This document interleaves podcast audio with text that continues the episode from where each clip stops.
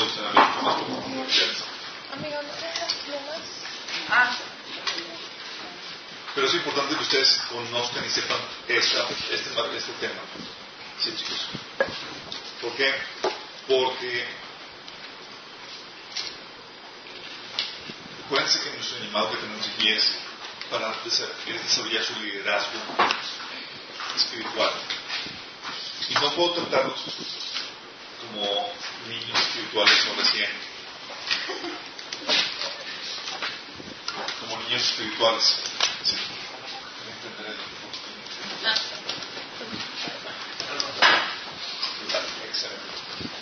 No puedo tratar como niños espirituales porque Dios espera muchas cosas de, por parte de, de ustedes y tengo que decirles la, neta de repente con respecto a algunos temas. Antes, déjenme comentarles que ustedes como cristianos, creyentes de Jesús, han aceptado, lo han aceptado como su Señor y Salvador, no siguen a una religión, no siguen a una iglesia, no siguen a un líder, sino a Jesús. Y todo lo que diga o se menciona aquí tienen que probarlo con la Biblia. De hecho, acuérdense que traemos la Biblia a nuestras reuniones para probar que lo que realmente estamos diciendo acuerdo a ella. Hay, les recomiendo que lean Hechos 17, donde habla de los cristianos de Berea, que eran los cristianos que escudriñaban todo lo Pablo les predicaba para ver si era cierto. Ya, comprobó que era cierto, lo aceptaban. Entonces ustedes tienen la, tienen la tarea de juzgar cada cosa que, que, que se les enseña y que escuchan. Y eso es para, para cuando vienen aquí, para cuando van a cualquier lugar. Y para juzgar, obviamente, tienen que tener cierto conocimiento de la Biblia. ¿Sí? Por eso es importante que tengan su tiempo de lectura bíblica. Porque si no, van a ser como niños cambiados por cualquier viento de doctrina, como viene en Efesios 4. Y la idea es que no sean así. No deben, así, no deben ser así. Y está prohibido que sean así. Porque ustedes están llamados a ser discípulos. Sí, un discípulo no puede andar y- ¿Sale? Hemos estado hablando del tema de la iglesia y ahora es un tema que forma parte de, eso mismo. Y es el tema de los diezmos y ofrendas.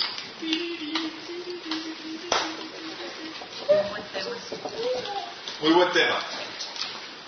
Es un tema que quiero advertirles. No lo voy a tratar como solamente se trata. Se lo digo con todo temor y reverencia en el sentido de que yo voy a dar cuentas a Dios por, lo que les enseño, por lo que les enseño. ¿Voy a qué, perdón? Va a dar cuentas a Dios. pero te enseña. Que, que, que de bien claro. Sí. lo repito. Realmente es, vaya, oí, pero no entendí lo que. O sea, a lo que voy es que lo que les, lo que les comparto, lo que les digo, es con toda amor y referencia, pero con todo amor y reverencia, porque es buscando pegarme a, la, a lo que viene en la Biblia, lo que enseña en la Biblia. Sí. Ahora sus Biblias en Malaquías 4, capítulo 4. Es el pasaje típico que habla acerca de los diezmos y las ofrendas. ¿Alguien de aquí ha escuchado una aplicación de los diezmos y las ofrendas? Y te enseñan los recibos de la luz. De verdad, así pues en. ¿Te enseñan qué? Los recibos de la luz. ¿Pero ¿Cuál fue la pregunta? algo? ¿Cuál fue la pregunta? Que si ya. Hay que diezmar, mira, no sé qué. Ah, te enseñan los recibos de luz para. Ah, porque hay cuentas que pagar. No, sí, de hecho hay cuentas que pagar. Eh, tú eres nueva y sí, me imagino que no, entonces, no has escuchado mucho, pues sí. Ok. Ustedes. Pero sí está bien que enseñen los recibos. Necesito Hay diferentes métodos. Eh, En varias ocasiones lo hemos escuchado. De hecho, aquí está el de los. Ah. No, lo que pasa es que te enseñan los recibos cuando de plano no entiendes. Hay que orar más. Sí. Sí, o sea, si no reacciona la congregación, pues muestran los recibos para que entiendan. es el último recurso. Si la palabra no, no te penetra. No, no. No, no, no. no, no. Dice la que nadie dé por exigencia, por necesidad, sino por reconoción de gracias. Si es por necesidad o por exigencia, Dios no lo toma en cuenta, aunque. Claro. Sí. Eh, pero todos aquí hemos escuchado esto, el tema de los diezmos. Y en iglesias donde a veces se explica el tema de la abundancia y prosperidad, donde Dios te bendice, que quieres ser rico, bla, bla, bla, es muy tratado. Y en las iglesias donde están con problemas financieros y todo eso, se toca, y más para que, oye, bajamos los diezmos diferentes cuentas que pagar toda la cosa, vamos a... Quiero comenzar previniéndolos o dándoles un comentario en el sentido de que Dios, nos, Dios no nos ha llamado a nosotros a edificar o a construir edificios, eh, invertir en pisos, sillas, eso. Nos ha llamado a invertir en personas, en lo que es realmente la iglesia. Porque la iglesia son ustedes, somos nosotros. ¿sí? Y la visión que tenemos es no perder de vista eso por los edificios o por las cosas. Sí. Por eso estamos viendo en un, en un- estamos viendo este tipo de escenario donde, oye, con lo que tienes, vamos a armar. Como la iglesia somos nosotros. Y si te das cuenta, no se requieren muchas cosas para armar una iglesia. Se requiere nada más la congregación de, cristianos que están dispuestos a venirse a reunir, a conocer la palabra y a la hora de Señor juntos. ¿sí? Hacer, hacer iglesia. Una vez dicho esto, vamos a leer el pasaje que comenzamos con esto. ¿sabe? Dice, Malaquías 4 del 6 al 12. Te lo leo. Porque yo Jehová no case. Ah, voy a leer. Tiempo. No, Los cuatro nada Nada más. más traes el 6. es, es, En- en capítulo la- 3. ¿no? Mi Biblia ¿Tres? trae espera. Ok, Tres de Sí, no, ayer. Ahí me van corrigiendo. Parece que tienen que andar averiguando que lo que diga vaya por donde viene. Correcto. Era nada más para probarlo, a ver si todo está fríamente calculado. Dice, porque yo Jehová no cambio. Por esto, hijos de Jacob, no habéis sido consumidos. Desde los días de vuestros padres os habéis apartado de mis leyes y no los guardasteis. Volveos a mí y yo me volveré a vosotros, ha dicho Jehová de los ejércitos. Mas dijisteis, ¿en qué hemos de volvernos? ¿Robará el hombre a Dios? Pues vosotros me habéis robado. Y dijisteis, ¿en qué te hemos robado? En vuestros diezmos y ofrendas. Malditos sois con maldición, porque vosotros, la nación toda, me habéis robado. Traed todos los diezmos al alfolí y hay alimento en mi casa. Y probadme ahora en esto, dice Jehová de los ejércitos, si no os abriré las ventanas de los cielos y derramaré sobre vosotros bendiciones hasta que se sobreabunde. Y reprenderé también por vosotros al devorador, y no destruirá el fruto de la tierra, ni vuestra vid en el campo será estéril, dice Jehová de los ejércitos. Y todas las naciones os dirán bienaventurados, porque seréis tierra deseable, dice Jehová de los ejércitos. Ok. Vamos a explicarles cómo está la mecánica de esto. Es el pasaje típico que se menciona donde tienes que diezmar. ¿sí? Aquí alguien no cree en el diezmo. ¿Todos creen en el diezmo? Ok. Yo te, bueno, eh, no, no, no, no, yo tengo mil dudas, de verdad, pero en cuestión de, de porque tú sabes cómo nos pagan, o sea. O sea, Con que- dinero, no, o sea que nosotros, o sea, cuando eres empleado, pues te quitan impuestos, te quitan esto y Ah, esto. bueno, el, es sobre lo que ingresa tu bolsillo o sobre el, el que es el neto bruto. El, el, el Yo no neto es sobre lo lo que que- llega realmente. El bruto es antes de impuestos. Sí, entonces por eso que tengo dudas. Si, si a lo que nos depositan tenemos que quitar el impuesto y luego ya eso. ¿no? Bueno, hay, hay soluciones al respecto. Pero aquí me interesa que veamos. Aquí, porque tenemos, Dios está diciéndole al pueblo que deben diezmar. Y Dios está acusando al pueblo de, me están robando porque no están dando sus diezmos diferentes. ¿Sí? Ok. Si yo dijera, chicos, ustedes tienen que diezmar porque ese pasaje dice que diezmemos, sería una mala teología. Y si quieren me voy a meter camisa observadas en explicar el tiempo esto. En el, Antiguo, en el Antiguo Testamento, la ley, sí, Pentateuco, o sea, la ley que escribió Moisés, y aquí es donde va, vas a aprender mucho, en este sentido dice, cuando Dios hizo el pacto con Israel en el Sinaí, Dios le dio a Moisés y al pueblo los mandamientos. Parte de esos mandamientos son los diez mandamientos que estaban escritos en tabla y que se metieron a la, a la... Pues solamente eso era una parte de esos mandamientos. Tú lees Levíticos, Éxodos, Deuteronomio y son la que te escucharás de, de lejos, que abarcan todos los ámbitos de la vida. Es como si fuera un código civil mezclado con un código religioso. ¿Sale? Tú tenías que saber todo eso porque regulaba muchos ámbitos. ¿Qué comes? ¿Con quién te puedes casar? ¿Quién sí? ¿Quién no? Eh, ¿Qué es el caso de a una persona con infección eh, en, la, en la piel? Eh, ¿Cómo se deben de llevar todas las labores del templo? ¿Quiénes son los que sirven? ¿Quiénes no entran? Eh, ¿Cómo deben ser los reyes? Etcétera, etcétera, etcétera. ¿Sí? Cuando la Biblia habla de los mandamientos o del Antiguo Testamento, nunca vas a encontrar que sea una distinción entre los diez mandamientos y el resto de la ley. Es importante que lo entiendan, porque por esa suposición Los diez mandamientos fueron qué? y el resto de la ley, La ley es la ley completa. la ley, la ley es completa. Y no es como que, ah, los diez mandamientos están, están Sobre. sobre o son mejores. De hecho, cuando la Biblia, cuando llega el joven rico con Jesús, Señor, ¿qué mandamientos tengo que, tengo que obedecer? Y le menciona parte de los diez mandamientos y parte, parte de otros mandamientos. Siempre se trata la ley. ¿Sí? Por asumir que la ley son los diez mandamientos o que están, se, se tratan separados. Caemos en errores doctrinales como los adventistas. Es que tenemos que obedecer los, obedecer los diez mandamientos. Y lo demás. Pero los diez mandamientos son como para, o sea, son Es lo principal, ¿no? Son para- No hay distinción. Por ejemplo, el mandamiento de amar a Dios sobre tus- todas las cosas no viene en los diez mandamientos. El amar a tu prójimo como a ti mismo no viene en los diez mandamientos, pero sí viene en la ley. Sí, el Antiguo Testamento. Y hay un montón de cosas que sí se mencionan, pero no están. Sí. Vamos. Porque es importante que entiendan eso. No hay distinción. Cuando tú dices la ley, tú- cuando tú ves en la Biblia la ley, tú dices, ah, los diez mandamientos. No, o sea, bien. Toda la ¿Ya? Vamos bien con eso. Es importante.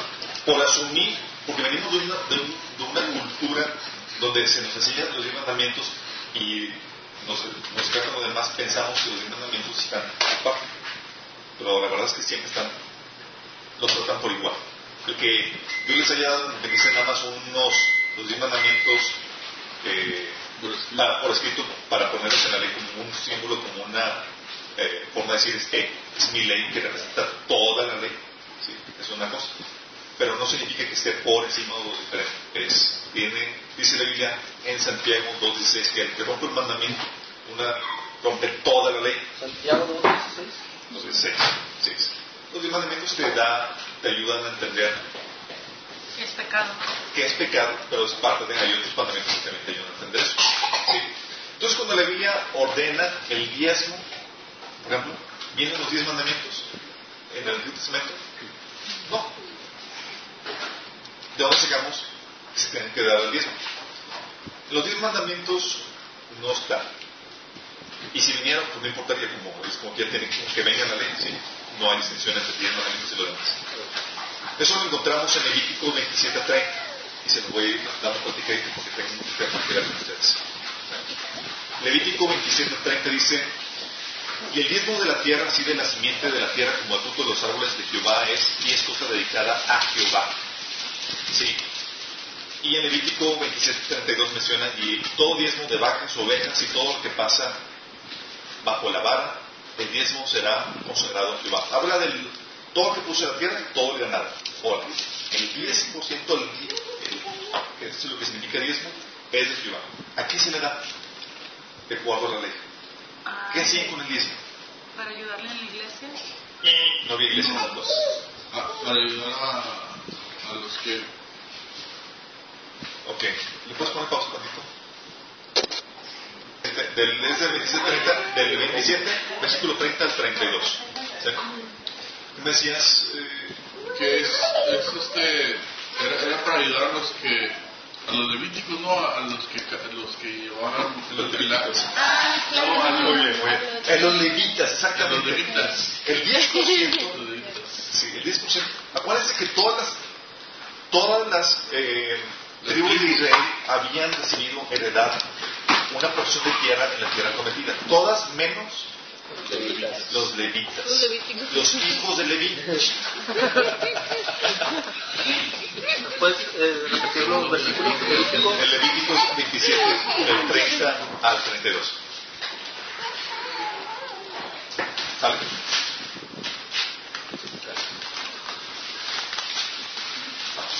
Ok, esos levitas no tenían tierra y a ellos solamente se les asignaban ciudades, sí, ciertas ciudades aquí, pero todo lo demás a ellos. Ellos no podían, no tenían su parcelita, no tenían dónde sembrar, no tenían dónde hacer su ganado porque pertenecía al resto de las tribus. ¿Sí ¿Me explico? ¿De qué vivían entonces? Dios para resolver esa problemática dice, ok, ¿de qué van a vivir? To- todas las tribus van a dar el 10% sus ganancias, de su ingreso, lo que generan, y van a darlo a los levitas. Porque Sí. dices que los levitas que hacían. Los levitas se encargaban exclusivamente de atender todo lo que tiene que ver con el templo. ¿Sí? Levantarlo, construirlo, el ministrar, las ofrendas. Ellos se quedaban completamente eso, la música del templo, el, incienso y todo lo que tenga que ver con eso. ¿Cuál es esto? Sea, antes de que hubiera iglesia. ¿Estamos? Entonces, ¿por qué eran los diezmos? Era para la manuten- manutención de los levitas. ¿Sí? Y, de- y también, obviamente, tiene que ver con el templo. Dice en Números 18, 21. Dice, y aquí yo he dado a los hijos de Leví todos los diezmos en Israel por heredad para su ministerio, por cuanto ellos sirven en el ministerio del tabernáculo de reunión que da el templo. ¿Se explica? Chicos, todo, ok Señor, vamos a darte todos los diezmos. ¿Y qué se lo vamos a dar, Señor? Digo, porque al final cuentas no es como que podamos, eh, así como que, bueno, ¿dónde está, Señor, en este sentido? No. Física y tangiblemente se les daba a los levitas. Es lo que sim- simbolizaba que se estaba dando Dios. Aparte no es porque Dios necesita tu dinero. No, Dios no lo hace. Pero, eh, como era una actividad enfocada al servicio del, del templo, toda la cosa que tenía que ver con la presencia de Dios y todo eso, eh, era como si se lo hubiera dado. Pero por eso ahorita está la iglesia, ¿no? Porque es los que. Vamos para allá. Vamos para adelante. Ah, tú llegas, bueno, ahorita se da la iglesia, porque ahorita los pastores, ministros son levitas, son actuales levitas. Y no opera de esa forma. ¿Sí? Porque si vemos que están los levitas, que son los consagrados a Dios, y el resto del pueblo, porque se sabe por qué se dio los levitas, ¿verdad? ¿De acuerdo? ¿Por qué surgieron los levitas? ¿O por qué se dio, o por qué se consagraron para servir el templo? Por lo- de Aarón. ellos eran los que transportaban ¿Por qué? ¿Cómo llegaron a ese punto? el arca. Ah, porque hallaron gracia a Caleb, ¿no? Es, era a Caleb. Voy a probar las cosas militares, eran Los levitas, anteriormente, los que iban a ser los levitas iban a ser los primogénitos de todas las tribus. Pero cuando llegó Moisés de bajar del monte Sinaí y como vio que todo el mundo estaba en orgías y ado- adorando al, al, al ídolo que habían construido, porque las tablas y todo eso, y Moisés dijo, ¿quién está de mi lado? Y solamente los levitas. ¿sí? Le dijo Dios, ¿sabes qué cambio de opinión? Desechamos a los primogénitos de todas, de, todas las, de todas las tribus y nos quedamos con los levitas que van a representar a los primogénitos. ¿Sí?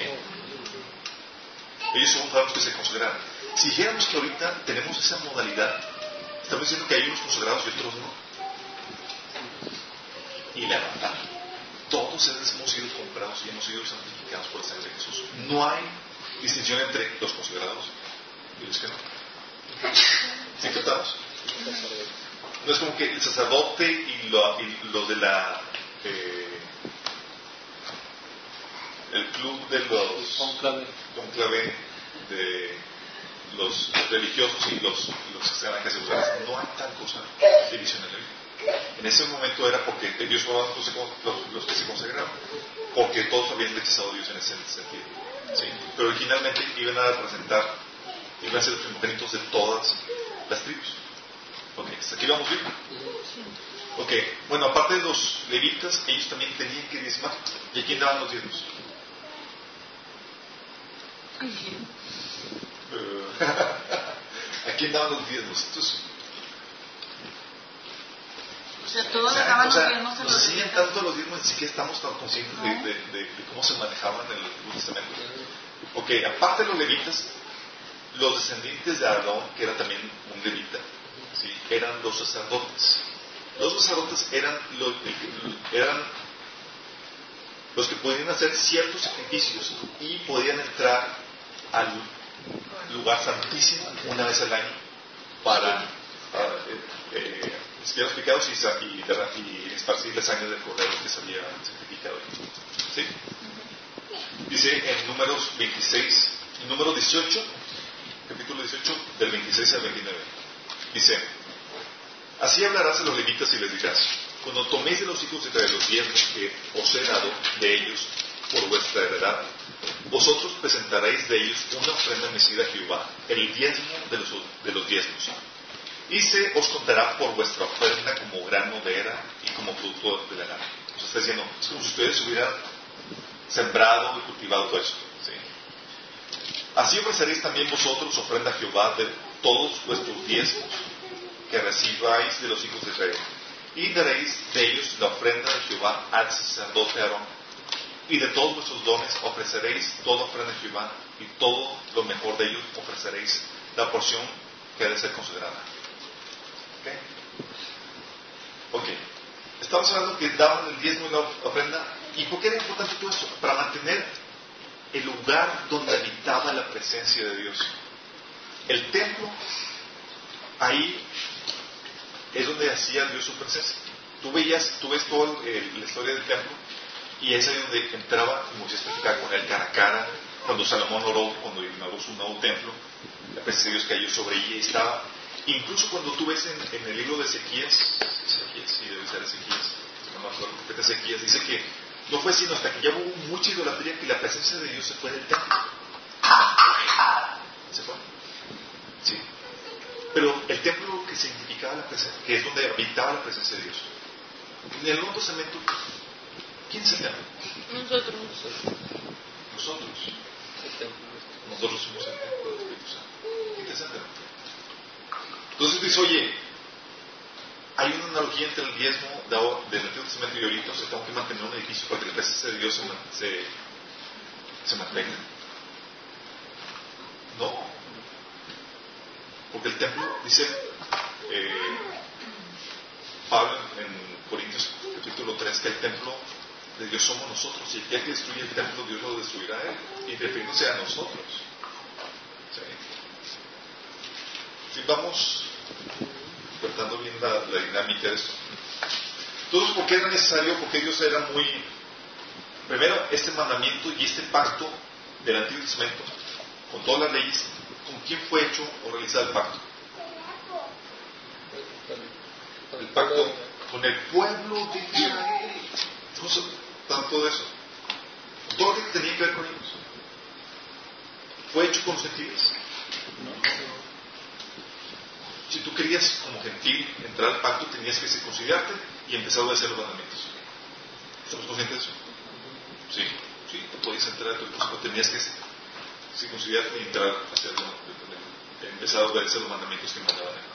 Pero nosotros somos gentiles, ¿no? Exactamente. Seguía siendo gentil, ¿no? No, ya cuando te, ya, te, ya empezabas a judaizar, empezabas a entrar al, eh, te hacías, eh, ya te aceptaban, así es. Como judío. Exactamente. Um, ok, entonces, esto, todo es el background es importante que entiendan todo esto. Entonces, cuando hablan de los diezmos, ustedes entender a qué se refería y cómo se utilizaba. Entonces, Sí. los levitas del diezmo daban su diezmo al sacerdote. Así es. Y el diezmo era importante porque mantenía a toda la gente que daba servicio al, templo, era un edificio donde, donde estaba la presencia de Dios. Acuérdense que anteriormente en el Antiguo Testamento la presencia de Dios no habitaba dentro de las personas. Oye, pero David y, los que los ungían, no. Venía sobre ellos, los investia, pero no lo hacía su morada dentro de ellos. Sí. Y así fue imagínate. Por eso dice Jesús que cualquiera eh, que el más pequeño del reino de los cielos es eh, El más el más pequeño es mayor que los del antiguo pacto. Servíamos a nosotros. ¿Por qué? Porque nosotros, por lo que Jesús hizo a nosotros, el Espíritu Santo mora en nosotros. Y si todo lo que había, y vean si piensan eso, y todo lo que, las grandezas y las fuerzas que hice David y todas esas personas sobre las cuales vino el Espíritu Santo, es pequeño comparado con que puede ser Dios con nosotros. Ahorita no, ahorita que mora el Espíritu Santo en nosotros. Estamos en una enorme responsabilidad. O sea, Dios tiene expectativas muy altas de nosotros. Por eso Pero decía, por eso decía, de hecho por eso lees en Hebreos que dice que Dios los dejó a ellos y no se olvidó de nosotros para darnos también algo. ¿Sí? Entonces, ¿qué onda con la ley? Si sabemos que ya es, una, es toda una ley donde vienen los mandamientos, donde vienen la ley de los eh, diezmos, ofrendas y todo eso, ¿cómo se debe tratar o cómo lo debemos de tratar nosotros que estamos en el Nuevo Testamento, en el Nuevo Pacto? Pero tienes que entender que la ley del Antiguo Testamento tenía un propósito. ¿Alguien se acuerda o sabe cuál es el propósito de la ley? mostrar a Cristo. Este, es la sombra de lo que, lo que viene a ser. La, exactamente, la sombra de lo que debe venir. Vamos a Romanos capítulo 7, versículo 7. así que me ayuden con eso. La sombra de siete, lo que ha de venir. El Antiguo Testamento Era la sombra de lo que había de venir. No me lo- 7, 7. A ver si sé que pasaje. ya estaba preparando el camino, ¿no? Dios ya, hasta, hasta las fechas de celebración, eran fechas cumplirse en el Testamento. Sí, Era como que cumpleaños por adelantado. Sí. Todavía no nace, pero ya vamos a hacer los cumpleaños. Así es. Alguien busque Romanos 7.7 y, y alguien busque Romanos 3.20. Eso sí que sí. Ok, Puedes leer. ¿Qué diremos, pues? ¿La ley es pecado? En ninguna manera. Pero yo no conocí el pecado sino por la ley, porque tampoco conociera la codicia si la ley no le dijera no codiciarás. Ok, dice ahí, yo no conocería el pecado sino por la ley. Lo que hace la ley es te hace ver qué es pecado y que eres pecado. Ese es el propósito de la ley. Alguien puede leer Romanos 3.20.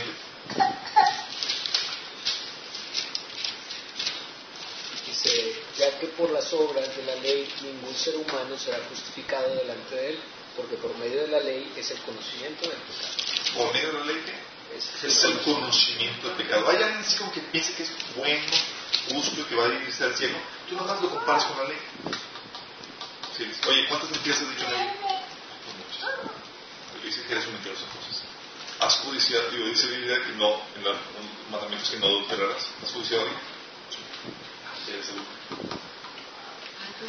No manches, o sea, Sí, nos muestra la dependencia de No, no se ve, no se ve. Comparas con la ley y dices, en la torre estoy frito. Sí. Necesito, entonces, ¿qué? Uno, Salvador. Salvador. Por eso la ley nos lleva a Cristo. Es la nana que nos cuida para llevarnos a Cristo. ¿Vale? Vamos a, a Gálatas capítulo 3.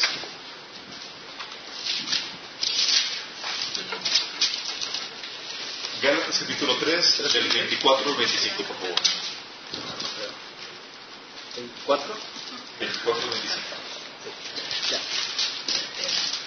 ¿Alguien lo puede? Sí. De manera que la ley ha sido nuestro ayo para llevarnos a Cristo. Pause, pause, pause. ¿Alguien sabe lo que significa ayo? Sí, ya no lo dijiste, nana. Nana, nanita, es, es un instructor, alguien que te cuida. Sí. Ok, ¿puedes, puedes volver a leerlo? Para llevarnos a Cristo. Ah, desde el principio. De manera que la ley ha sido nuestro ayo para llevarnos a Cristo, a fin de que fuésemos justificados por la fe. Pero venida la fe, ya no estamos bajo ayo, pues todos sois hijos de Dios por la fe en Cristo Jesús. Ok, dice que, el- que la ley es nuestro ayo para llevarnos a Cristo. ¿Cómo nos lleva a Cristo? Primero, porque te hace ver que eres un y necesitas Así que lo necesitamos. a Cristo. Pero una vez venido Cristo, ya no estás bajo el ley bajo la ley. Entonces, ¿te fijas estamos bajo la ley? Del 1 al 6, por favor.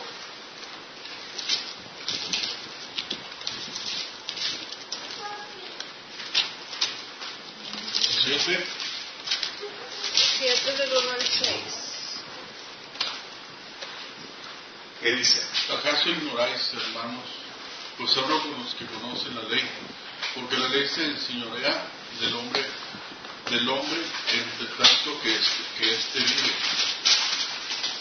Porque la mujer casada... Pausa, pausa, pausa. Sí, sí, se da cuenta que dice, dice, oye, la ley se enseñorea o tiene vigencia o rige a los que están vivos, los que están muertos pues ya no... Claro. No, no, no. Porque la, mujer, porque la mujer casada está sujeta por la ley al marido mientras éste vive. Pero si el marido muere, ella queda libre de la ley del marido. Así que si en vida el del marido se uniere a otro varón, será llamada adulta, porque si su marido muriere, es libre de, de esa ley, de tal manera que si se une a otro marido, no será adulta. Seis. Así también vosotros, hermanos míos, habéis muerto a la ley mediante el cuerpo de Cristo, porque para que seáis del- de, otro, del que resucitó de los muertos, a que llevemos fruto para Dios. Mien- Porque mientras estamos en la carne, las pasiones pecaminosas que eran por la ley obraban en nuestros miembros, en nuestros miembros llevando fruto para muerte. Entonces está diciendo, hace una comparación, una analogía, dice, oye chicos, acuérdense que la ley aplica solamente para los vivos. En el caso de la mujer casada, se murió su marido, se puede casar con otra persona sin que la acusen de adulterio. Alberto, pero si ya no estamos bajo la ley, o sea, es que como que me perdí de lo que dices que estamos en la ley y no estamos en la ley. Es lo que va explicando. Vamos a, vamos a revelándoles. Acuérdate que hay que construir algo de tramo, si no, no se enseña. Si no, no nos intriga. Clímax, es decir, ¿no? Nelly quiere enseñar qué onda. Dime si sí o si no. A ver si viene. A ver si viene. Ok, hay que sentir con esto. Estoy diciendo que, oye, si te casas con una persona y está tu, tu marido todavía, pues te vas a ser acusado de adúltero. Pues ya está muerto. No. Sí. Y luego dice, así pasa con nosotros. Nosotros hemos muerto la ley de Cristo, a la ley. Y ahora estamos, hemos, eh, ¿qué dice? Hemos resucitado para Cristo. O sea, ya morimos para la ley. Es porque la ley ya no aplica a nosotros.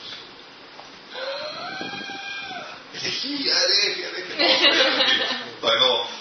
Pero lo que voy es que, lo que estoy diciendo es que, ¿a, a qué se aplica una ley cuando dice la ley? Al antiguo pacto. ¿Vamos? Sí. Muy bien. Entonces dice, chicos, y les estoy viendo a personas que eran judías y también había entre ellos gentiles. Está hablando en Romanos. Diciendo, habéis muerto, sí, a la ley, de tal manera que ya no te puedes acusar de, de que estás violando o estás rompiendo la ley, porque no guardaste el sábado. Sí. Porque ya moriste hace. ¿Captamos? Entonces, si no, no, no me puedo, no me pueden acusar de ladrón. Tranquilo, no. Hasta ahorita vamos entendiendo bien, ¿sí? Ok, otro pasaje que habla acerca de esto. Alguien puede leer Romanos 10.4 y alguien Segunda de Corintios 3 del 6 al 11. Sí. Por- porque el fin de la ley es Cristo, para justicia de todo aquel que cree. corroborar lo que estamos hablando. La ley era una nana que nos llevaba a Cristo. Su fin, su propósito era llevarnos a Cristo. Y el fin de la ley es Cristo. Cristo terminó con el antiguo pacto. Ok. ¿Quién tiene 2 Corintios 3 del 6 al 11? Yo. Seis, tres al ocho. Dice, el cual asimismo nos hizo ministros competentes de un nuevo pacto, no de la letra, sino del espíritu, porque la letra mata, mas el espíritu vivifica. Y si el ministerio de muerte grabado con letras en piedras fue con gloria, tanto que los hijos de Israel no pudieron fijar la vista en el rostro de Moisés a causa de la gloria de su rostro, la cual había de perecer. ¿Cómo no será más bien con gloria el ministerio del Espíritu? Porque si el ministerio de condenación fue con gloria, mucho más abundará en gloria el ministerio de justificación.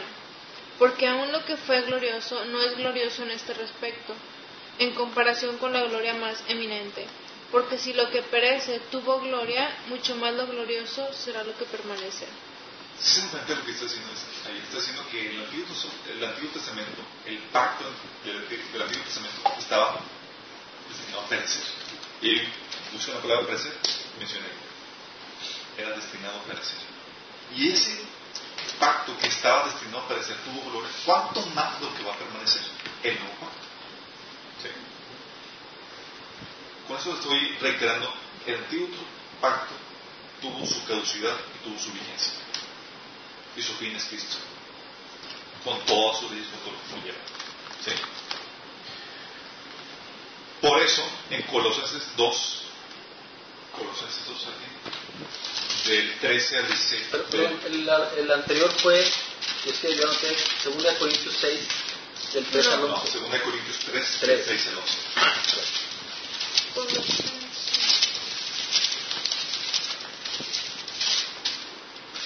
Colosenses qué? 2, del 13 al 17. 13. Del 13 al 17. Dos, ah, del 3 perdón. Del 2 del 3.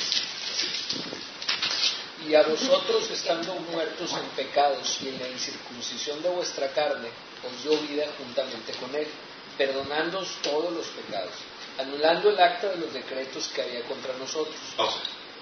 ¿Cuál es el acta de decretos que está contra nosotros? La ley. La ley. que nos era contraria, quitándola de en medio y clavándola en la cruz. Y despojando a los principados y a las potestades, los exhibió públicamente, triunfando sobre ellos en la cruz. Por tanto, Pausa. Aquí vienen las conclusiones de esa teología. Por tanto, por tanto nadie os juzgue en comida o en bebida, o en cuanto a días de fiesta, luna nueva o días de reposo. pausa. Wow. La ley Wow, marcaba, la ley marcaba que debes comer a dieta, qué días debes cerrar, puedo hacer unos días de reposo y todo eso. ¿Sí, vamos bien? Todo lo cual es sombra de lo que ha de venir, pero el cuerpo es de Cristo. Nadie os prive de vuestro premio, afectando humildad y culto a los ángeles. Está bien. Eh, sí, sí, sí se te entendió, Sí, muy claro. Muy claro. Entonces, ¿dónde sacamos que hoy, ahorita ni saben entonces por qué guardamos el domingo? O otro día, el lunes o el martes. Alberto, ¿cómo Todos que los días. los culto a los ángeles? Eh, eh, es otra temática. Ah, eso vamos a ver. Nelly siempre. Eh, sí, lo que pasa es que Colosenses, para, para eh, pausa, digo, para, paréntesis, Colosenses estaba cayendo en una especie de agnosticismo. De hecho, la carta es una, es, es una carta apologética para, para que no cayeran en esa, en esa, en esa. ¿sí? Ok, ah, entonces por eso la ley tenía, era por tiempo limitado, estaba destinada a perecer y el fin de la ley era Cristo. Por tanto, nadie te juzga en comida, bebida, día de, días de fiesta, luna nueva, etc. ¿Sí? Y por tanto, Si va, estaba destinada a perecer, pereció con todo lo que conlleva. Pues entonces, porque algunos dicen, ah, es que siguen vigentes los, los mandamientos morales, los ceremoniales no. No hay ninguna extensión de eso en la Biblia. Y vas a escuchar ese argumento. ¿Sí? No que los ceremoniales. Bueno, si fuera ceremoniales, incluso el diezmo, el diezmo tiene que ver con toda la cuestión de la ceremonia del templo. Gálatas 5.3 dice que si quieres guardar la ley, estás obligado a guardar, si no quieres guardar un mandamiento de la ley, estás obligado a guardar toda la ley. No es como que uno sí y otro no. Y yo digo, no hay tal cosa. ¿Qué? ¿Qué dice? Gálatas 5.3. Cinco, Ah, ¿Qué dice? Y otra. Y otra vez testifico a todo hombre que se circuncida, que está obligado a guardar toda la ley. Decía, ok, voy a guardar el mandamiento de la circuncisión. Mi estimado, no se puede.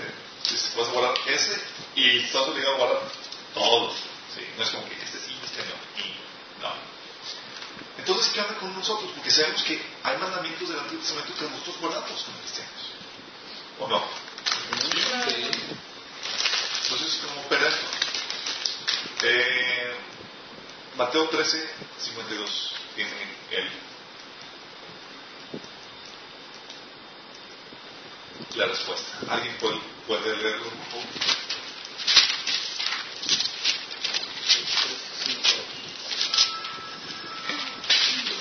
Siento un teléfono está sonando. Pendientes de mí. Nos lo saludas. Ah, Te mandamos saludos. Um, ¿Alguien tiene ya Mateo 13:52? Él les dijo, por, por eso todo escriba docto en el reino de los cielos es semejante a un padre de familia que saca de su tesoro cosas nuevas y cosas viejas. Ok. Jesús vino a inaugurar un nuevo pacto. Ya acabamos de leer que el antiguo pacto estaba destinado a perecer y el fin era Cristo. De hecho, Jesús dijo, yo no vengo a abrogar la ley, sino a cumplirla. Jesús no vino a violentarla, a romperla, sino a darle cumplimiento. El cumplimiento es. Y se cumplió con su muerte, eh, clavando el acta de que se está contra nosotros en la cruz. Sí. El, pero dice Jesús que el reino de los cielos es como un ¿qué? hombre de casa, ¿qué? como un escriba, Escriba doctor. un escriba docto que saca de su tesoro tesoros viejos y tesoros nuevos. Jesús vino a inaugurar un nuevo pacto, pero un nuevo pacto no significa que no tenga tesoros viejos. Sí. Todo lo que se reitera en el nuevo pacto, del antiguo pacto, ya tiene su vigencia en el nuevo pacto. Oye, que en el nuevo pacto sabes que no hay que adulterar. Se menciona, se está reiterando. Sabes que ese es el momento que se reitera. Todo lo que se reitera en el nuevo pacto significa, o sea, hay mandamientos del Antiguo Testamento que se reiteran en el nuevo pacto. ¿Sí? Pero hay muchos mandamientos nuevos. De hecho, Jesús decía, les dejo un nuevo mandamiento, que se amen nosotros como yo los he amado. ¿Sí? Y el nuevo pacto tiene ciertas características. Pero déjame darles un... vamos a cerrar lo de la, lo de la ley con, con un suceso que hubo con los cristianos. ¿sí? Pero hasta ahorita sí vamos bien, ¿me dan captado? Ok. Ah, vamos a Hechos capítulos 15. Vamos a ver una problemática que había con los cristianos. Porque acuérdense que los primeros cristianos eran judíos, devotos de la ley, de sus tradiciones y de todo lo que implicaba su herencia cultural. ¿Sí? Eso, no, no, no, que, eso del nuevo mandamiento que os dejo es es porque no se mencionaba en el Antiguo Testamento. no- No se mencionaban en el Nuevo Por eso Testamento. es el nuevo, nuevo es. Y tú nuevos en el Nuevo Testamento mandamientos que, se- que también vienen del Antiguo Testamento. ¿sí? Pero si se reiteran en el Nuevo Testamento, son esos los que hay que seguir. Solamente los que Solamente sean. se los que. ¿Estamos? Por eso, cuando le dices, cuando a la persona que se convierte, lee el Nuevo Testamento. ¿Por qué? Porque son cosas que tienes que aplicar ya. Es para ti, aquí y ahora. ¿Sí? Sí, estamos regidos por el Nuevo Testamento. Exactamente. Yo empecé leyendo el Antiguo Testamento y luego, no manches, no puedo comer un charreco. Es como que dices, se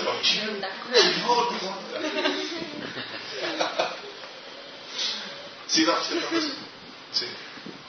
Um, Hechos 15 del. ¿Esta Biblia de la.? Ok. ¿Alguien tiene Hechos 15? Sí. Lo pueden leer, es del. Del 1, este es medio largo, son 35 versículos, del 1 al 35. Pero es importante, lo voy a dar en contexto. En aquel tiempo ya se habían convertido los gentiles. Y Pablo tenía la revelación y el, el entendimiento de que los gentiles no tenían la obligación de guardar toda la, el Antiguo Testamento, porque ellos forman parte del nuevo pacto. ¿Sí? Pero, sin embargo, usted bien infiltrado entre los hermanos, cristianos judaizantes, que son, eran, los de la eran los judíos que se habían convertido. Y en su celo por la ley y por las tradiciones, estaban obligando a todo mundo que guardar el antiguo pacto. ¿Sí? El antiguo pacto con todos los mandamientos. ¿Ok? Pueden, alguien puede leer el Hechos del 15 del 1 al 35. Bus, ¿tú tienes ahí? ¿Plural? Sí. Entonces algunos que venían de Judea enseñaban a los hermanos, si no os circuncidáis conforme al rito de Moisés, no podéis ser salvos. Como Pablo y Bernabé tuviesen una discusión y contienda no pequeña con ellos, se dispuso que subiesen Pablo y Bernabé a Jerusalén y algunos de otros ellos, a los apóstoles y a los ancianos para tratar esta cuestión. Ellos pues, habiendo sido encaminados por la iglesia, pasaron por Fenicia y Samaria, contando la conversión de los gentiles, y causaban gran gozo a todos los hermanos. Y llegados a Jerusalén, fueron recibidos por la iglesia y los apóstoles y los ancianos, y refirieron todas las cosas que Dios había hecho con ellos. Pero algunos de la secta de los fariseos, que habían creído, se levantaron diciendo, es necesario circuncidarlos y mandarles que guarden la ley de Moisés. Y se reunieron los apóstoles y los ancianos para conocer de este asunto. Y después de mucha discusión, Pedro se levantó y les dijo, varones hermanos, vosotros sabéis que, vosotros sabéis cómo ya hace algún tiempo que Dios escogió que los gentiles oyesen por mi boca la palabra del Evangelio y creyesen. Y Dios, que conoce los corazones, les dio testimonio, dándoles el Espíritu Santo lo mismo que a nuestros padres ni nosotros hemos podido llevar. Antes creemos que por la gracia del Señor Jesús seremos salvos, de igual modo que ellos. Entonces toda la multitud cayó y oyeron a Bernabé y a Pablo, que contaban cuán grandes señales y maravillas había hecho Dios por medio de ellos entre los gentiles. Y cuando ellos callaron, Jacobo respondió diciendo, varones hermanos, oídme. Simón ha contado cómo Dios visitó por primera vez a los gentiles para tomar de ellos pueblo para su nombre. Y con esto concuerdan las palabras de los profetas como está escrito. Después de esto volveré y reedificaré el tabernáculo de David que está caído, y repararé sus ruinas y lo volveré a levantar, para que el resto de los hombres busque al Señor. Y todos los gentiles sobre los cuales es invocado mi nombre, dice el Señor, que hace conocer todo esto desde tiempos antiguos. Por lo cual yo juzgo que no se inquiete a los gentiles que se convierten a Dios, sino que se les escriba que se aparten de las contaminaciones de los ídolos, de fornicación, de ahogado y de sangre. Porque Moisés desde tiempos antiguos tiene en cada ciudad quien lo predique en las sinagogas, donde es leído cada día de reposo. Entonces pareció bien a los apóstoles y a los ancianos, con toda la iglesia, elegir de entre ellos varones y enviarlos a Antioquía con Pablo y Bernabé. A Judas que tenía por sobrenombre Barsabás y a Silas, varones principales entre los hermanos, y escribir por conducto de ellos los apóstoles y los ancianos y los hermanos, a los hermanos de entre los gentiles que están en Antioquía, en Siria y en Cilicia. Salud. ¿Sí se dan cuenta cómo la problemática y cómo la resolvieron? O sea, la es que, oye, vamos a ordenar que guarden la ley. Y los apóstoles, guiados por el Espíritu, por el Espíritu Santo, llegaron a esta conclusión. ¿Sabes qué, chicos? Del Antiguo Testamento vamos solamente a decirles que se guarden las opciones de idolatría, de la comida con, eh, con sangre, eh, y cuando a veces comían de, de alimentos que, ya, que tienen que ver con... ¿De, de ahogado qué significa? Sí, eran... Animales que los, que los para, ¿Pero para está sacrificios. Los estipulaban para sacrificios ahí a Ah, ok. los dioses y demás. Sea, Sí, es ah, pero dejaron, todo el Testamento dijeron, ¿sabes qué? Vamos a, a darles esto, no vamos a ponerle una nueva cara.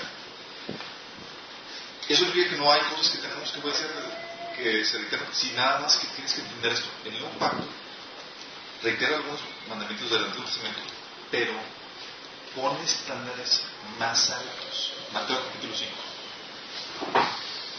Tú lo ves y tú vas a encontrarte que Jesús decía, ¿sabes qué chicos? En el Antiguo Testamento, el Antiguo Pacto decía, no matarás. En el Nuevo Pacto, si te enojas o insultas, estás condenado. No lo mataste. Y por- incluso el apóstol de Juan dice que si oyes a tu hermano es suficiente y ya eres considerado homicidio. Los estándares del Nuevo Testamento son mayores porque en el Antiguo Testamento se enfocaban en las obras, en el Nuevo Testamento se enfoca en el carácter y en el corazón. ¿Sí? Por eso decía, y se enfoca, por eso Pablo decía, hey, los frutos del Espíritu son nuestros. Si haces esto, cumples la ley. Y de corazón. Sí. También decía Jesús, oye, no cometerás, no cometerás adulterio en el antiguo pacto. Ah, mi nuevo pacto, aunque la veas la codicia. y la codices. A- Ahora se fue más a, a lo espiritual que a lo... El corazón. Al corazón. ¿Sí te das cuenta cómo? Ah, entonces ya no vivimos la ley. Ah, sí, pero no. Ahorita, ¿por qué es más difícil? Bueno, es más difícil si no tienes al Señor, porque el Señor te ayuda. Has dado en claro. ¿sí? En el Antiguo Testamento, Dios no le podía exigir al pueblo de Israel ese nivel o ese estándar, porque el Espíritu de Dios no moraba en ellos. ¿Sí captamos? Ahora nosotros, en quien mora el Espíritu Santo, sí nos puede exigir y puede esperar eso de nosotros. Entonces, está diciendo el Señor, ya te di mi Espíritu. Y por eso Pablo decía, si estáis morir las obras de la carne por mi Espíritu, viviréis. O sea, es el Espíritu por quien podemos hacer morir las, todas las obras pecaminosas. Ya te lo di, ahora sí puedo esperar esto de ti. Y por eso Jesús dice, ser perfectos como nuestro Padre es perfecto. Ya puedes esperar una integridad, una perfección que antes no se esperaba en el Antiguo Testamento. Sí. Y más ahora con su sacrificio, que es perfecto delante de Dios. Ahora entonces por eso dice, el Antiguo Testamento dice, ama a tu, a tu prójimo. En el Nuevo Testamento dice, ama a tu prójimo, sí. Y a tu enemigo. a mi enemigo, sí, a tu enemigo. Y perdónalo un montón de veces, ¿no? Sí, sí van captando la dimensión del nuevo pacto en el cual ustedes están. Estamos todos. hoy, hoy un tercer pacto. Hay uno para ti, o sea. Ahora sí, a ver si está atención. Digo, puedes hacer una oración de fe.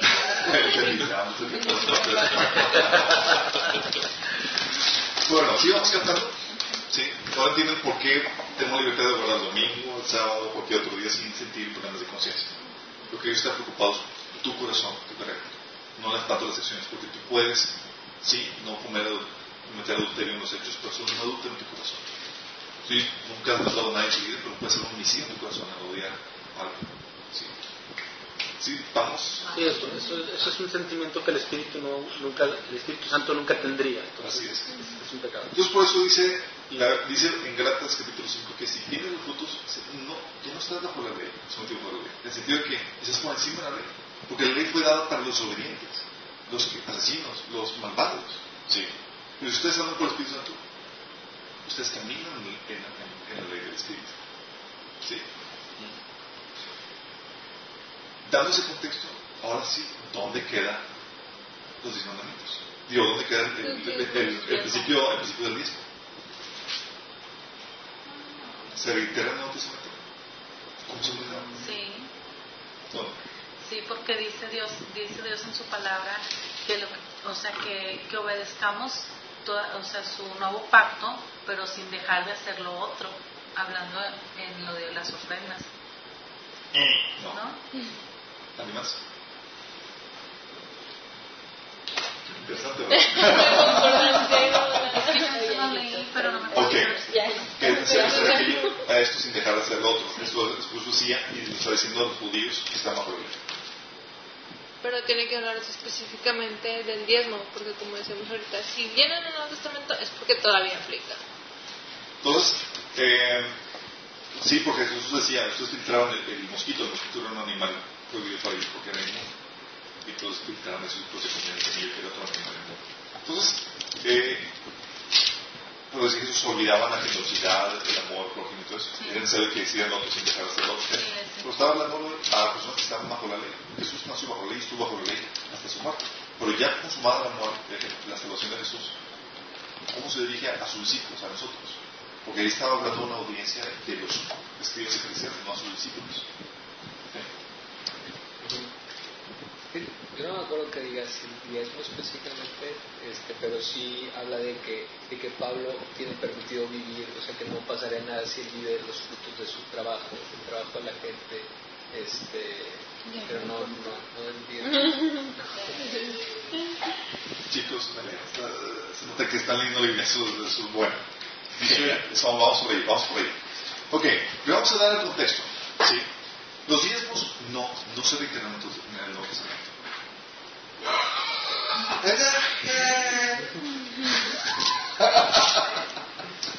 Vamos Es a lo primero que te dicen, te está yendo mal económicamente, ¿estás diezmando? Así como que, Lo que se reitera es el principio de la ¿Sí, Fred? Sí. ¿cómo? Lo que se reitera es el principio de dar. Es diferente. Sí. Pero vamos para allá, vamos por partes. Primero, contexto. Los cristianos convertidos, cuando recién convirtió cristiano, el templo todavía estaba ahí. Sí, se destruyó hasta el año 70. Y los primeros cristianos eran judíos. Ellos por obligación tenían que dar el diezmo a dónde? ¿A la iglesia? A los levitas. O sea, los cristianos tenían que dar el diezmo, los cristianos judaizantes tenían que, de acuerdo a la ley, porque todavía practicaban todo, aunque saben que no tenían que guardarlo. Daban su diezmo al templo. No el pastor, O a una sinagoga. no, sí, al, al, no, al, al- al- Porque sí, sí, sí, sí, sí, el templo, ¿no? O sea, donde solo había un templo donde el arca. solamente, ¿Cuál solamente templo? había un templo en Jerusalén, Ah. construido por Herodes, que era Sí, sí, y era de los levitas, sí, el movimiento de celada, sí. Entonces, nos juzgamos, ya somos cristianos, de- tenemos, somos judíos que nos convertimos aquí, pero yo me sigo yendo al sábado y a, la sinagoga y tengo todos mis rituales y mis cosas que Testamento porque soy judío, eh, soy cristiano judaizado. Sí. Sé, me ha caído la relación que no soy salvo por eso. Pero los cristianos en ese entonces daban sus diezmos. Pedro nunca pidió el diezmo a los cristianos. Nunca pidió. Nunca pidió. Ni los apóstoles ni nada de eso. Porque puede ser como usurpar a algún mandamiento de que era correspondiente, era, era para, la- para el templo. Que todavía estaba vigente y que tenía que tener el que darle mantenimiento, aunque sabían que el templo ya eran ellos. ¿Sí me explico? Templo se destruye en el año 70 después de Cristo. Y los cristianos gentiles que no tenían obligación para el templo, a ellos nunca se les pide el diezmo. ¿Sí? ¿Vamos bien? Lo que se les pedía a los cristianos, lo que pedían los apóstoles, era.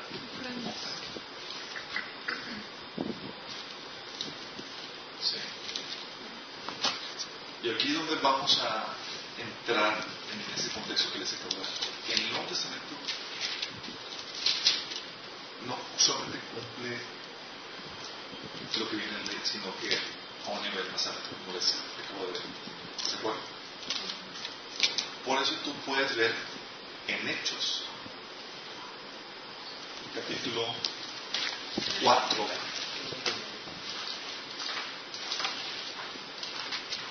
¿Vamos bien hasta ahorita, chicos? Sí. Capítulo 4, versículo 32. Dice,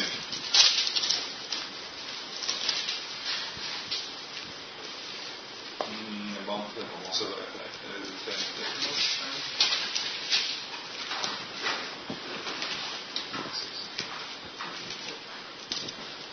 Exacto. 34. Sí, del 32 al 36. Dice, y la multitud, esos son los cristianos primitivos. Fíjate cómo cumplían el principio de edad. Sí. Y la multitud, de, la multitud de los que habían creído era de un corazón y un alma, y ninguno decía ser suyo propio nada de lo que poseían, sino que tenían todas las cosas en común. Y con gran poder los apóstoles daban testimonio de la resurrección del Señor Jesús, y abundante gracia era sobre ellos. Y así que no había nada entre ellos, no había entre ellos ningún necesitado, imagínense. Porque todos, porque todos, todos lo que poseían, heredades o casas, las vendían y traían el precio de lo vendido. ¿Qué tanto? Todo. ¿Eso era diezmo? No. Eso era estar en la ley del Espíritu. ¿Sí te estás dando cuenta de la dimensión? Dice, y lo ponían a los pies de los apóstoles y se repartía a cada uno según su necesidad. Entonces José, a quien los apóstoles pusieron por sobrenombre Bernabé, que traducido es hijo de consolación levita, natural de Chipre, como tenía una heredad, la vendió y trajo el precio y la puso a los pies de los apóstoles. Es que vendí todo, voy a darles no, voy a darlo todo. órale. ¿Y quiénes son los apóstoles, apóstoles ahorita? Éramos líderes de la iglesia. Sí. Sí, sí, sí vamos entendiendo. No significa que tengas que tú hacer eso. Y vamos para allá. Pero lo que sí queda dimensionales es que el principio de edad se estaba cumpliendo.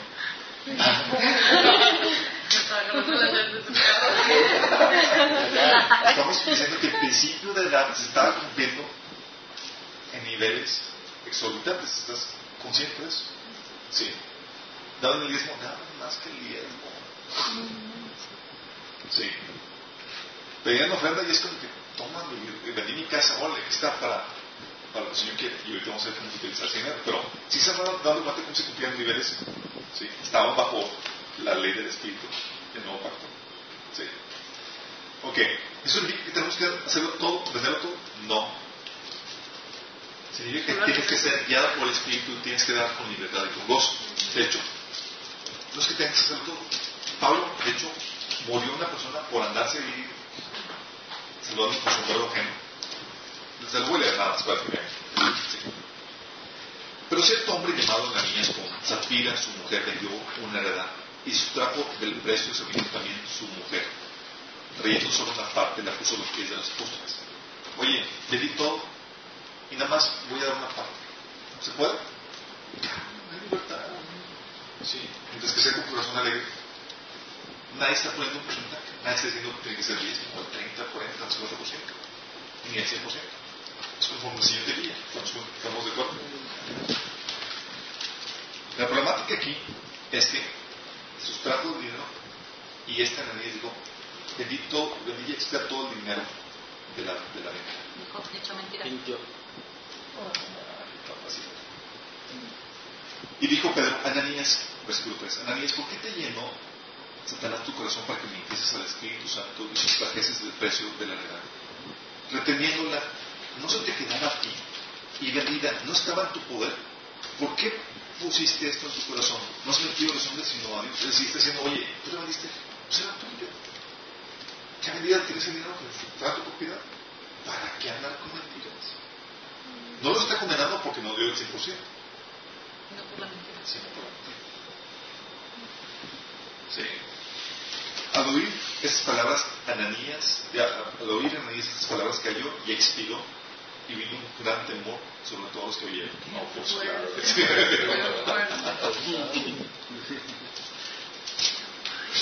Sí, sí, vamos dando, él quería así como que, ya cuando quieres mentir en lo que das, así y todo, porque quieres engrandecer tu superior necesidad emocional que no deberías sufrir por medio de tus de esas acciones. ¿Sí? Entonces. ¿hasta aquí vamos bien? Ok, entonces la ofrenda en el Nuevo Testamento es lo que se maneja. Por eso tú ves que Pablo, Pedro que- y ninguno de los líderes de la iglesia pedían diezmo, pedían ofrenda. Y le pedían y aplicaba, aplicaba por ciertos principios. El primer principio por el cual aplicaba el principio de pedir ofrenda es el principio de justicia.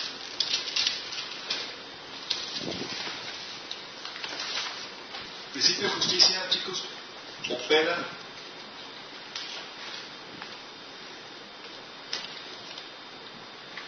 de forma que tú estás dando algo que se merece, algo que debe ser. No es algo que lo mereces, pero porque te amo, porque te estimo, porque tengo amor y misericordia por ti, te lo doy. No, es ya una obligación. Cuando es una obligación, es el principio de justicia. O sea, sí es algo que se merece. Es, un, es una obligación. justo. Es justo. Se le debe. ¿Sí? Vamos a Romanos 15, 27.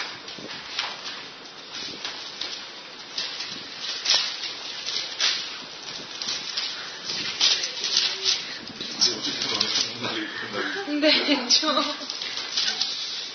Ah, Romanos 15, 27 dice, fíjate, fíjate lo que... eh, vamos a leerlo desde el 20, desde el 25. Está Pablo hablando a la iglesia de Romanos y está diciendo que va a ir a Jerusalén. Dice, mas ahora voy a Jerusalén para ministrar a los santos. Y cuando habla de los santos, habla de la, iglesia en Jerusalén. A los cristianos se les llama, se les llamar santos. ¿sí?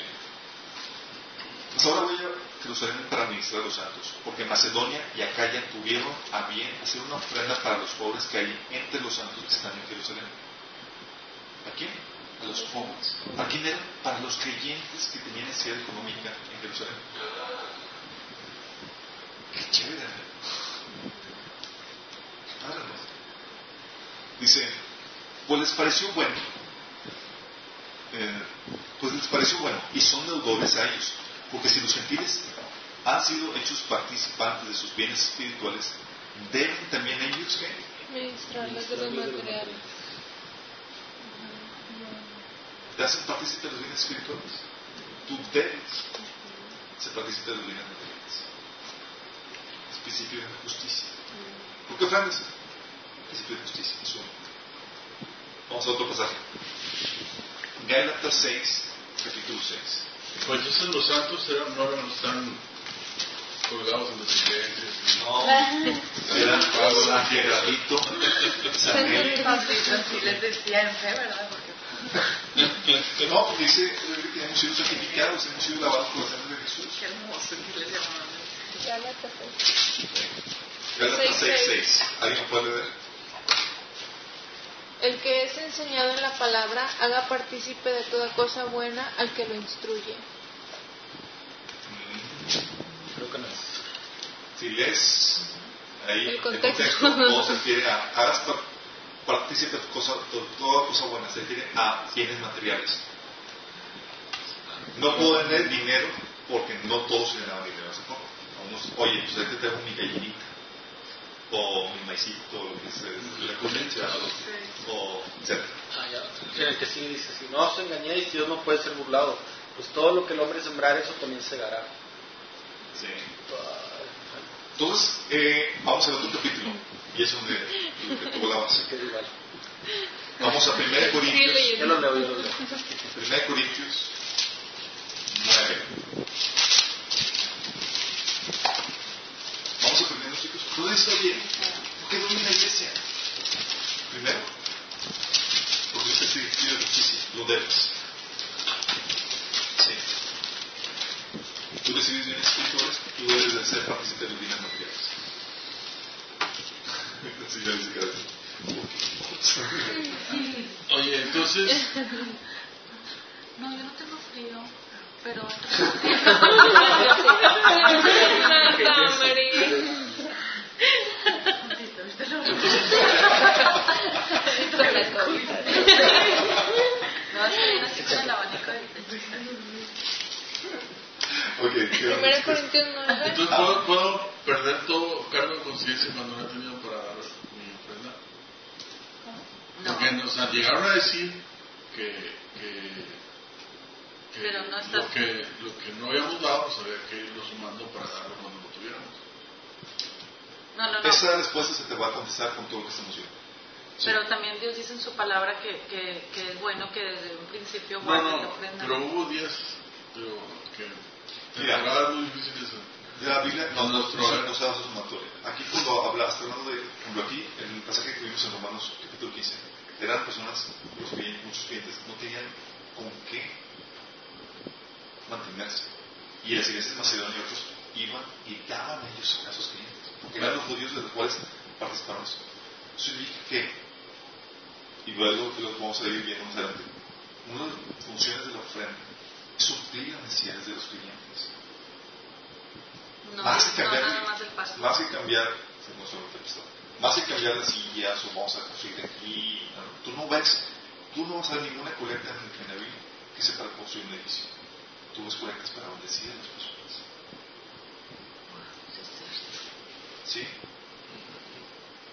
Es importante que tengan bien entendido eso porque somos nosotros el cambio. ¿Qué andan haciendo construyendo mesa acá y es cuando el hermano ni siquiera tuvo para, para comer el decía? Es algo que tenemos que estar conscientes de eso. ¿Sí?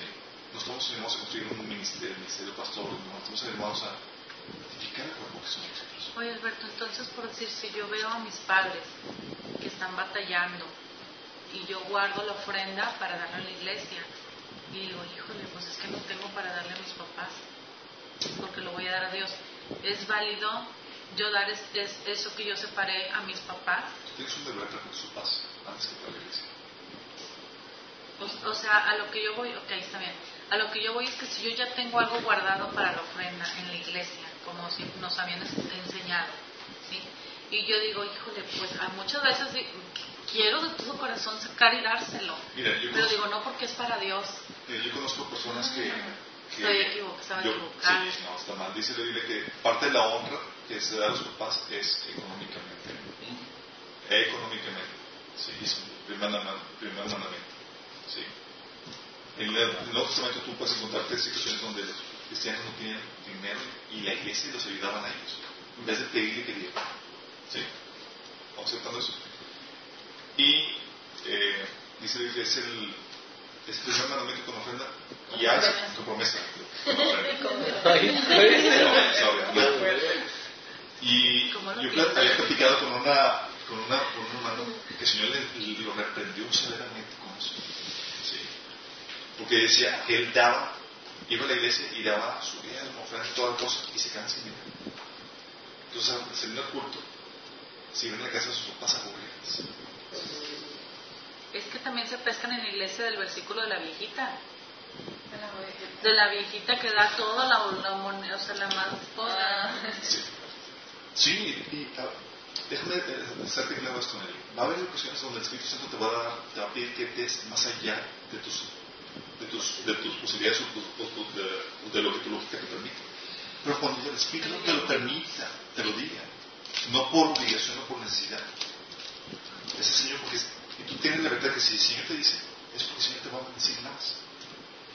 Sí, tú tienes la libertad y podemos contar testimonios y milagros de lo que Dios ha provisto de esa forma. Sí. La problemática es cuando, cuando no es así. A este hermano lo, el Señor lo reprendió severamente porque, oye, tú debes estar apoyando tus papás. Tus papás muy apenas están consiguiendo para la comida y otra cosa. Y tú vas el fin de- del domingo después de haber dado todo tu dinero para, para hacerle ellos. Sí, es que Sí, sí, sí, sí, vamos dimensionando la, la, la, un filtro muy importante es, ¿le, ¿le agradará a Dios que yo lo haga de esta forma? Sí. Sí, Lo que pasa es que yo ignoro la pensaba que- necesidad de, de, de- de Que, mi que familia. entonces ya le robabas a Dios, o sea, en fallarle en eso, no porque Dios necesite tu dinero, sino que yo decía, bueno, si yo le doy lo que tengo, que es para la ofrenda en la iglesia, se lo doy a mis papás, que a veces lo sentía bien fuerte, pero decía, no, es que pues tengo que darle a la iglesia porque ya lo había separado para Dios. Entonces estaba yo equivocada. Vamos, va- ustedes, vamos a ir desvelando, revelando ahí el, el, el, el meollo de todo esto. Ahorita vamos, ¿están conmigo?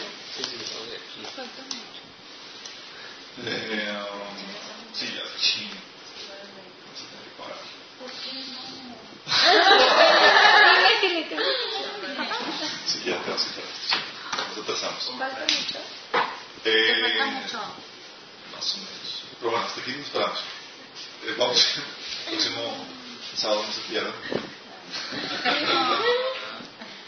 Es que va muy lejos. Sí. Vamos a terminar con esto si quieren poner el goce al.